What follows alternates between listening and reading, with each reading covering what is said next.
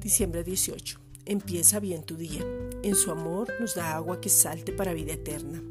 Juan 4, versículos 13 al 14. Respondió Jesús y le dijo, Cualquiera que bebiere de esta agua volverá a tener sed, mas el que bebiere del agua que yo le daré no tendrá sed jamás, sino que el agua que yo le daré será en él una fuente de agua que salte para vida eterna.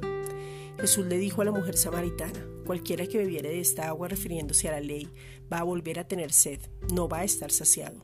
Al recibir el agua que salta para vida eterna es cuando lo conocemos, tenemos intimidad, tenemos relación y sabemos quiénes somos, a quién le pertenecemos.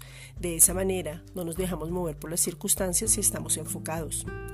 Esa agua viva no tiene que ver cuánto sepas de versículos bíblicos o comer del árbol de la ciencia del bien y del mal para preguntar qué tengo que hacer, cómo me comporto o buscar un falso amor para llenar tus expectativas egoístas.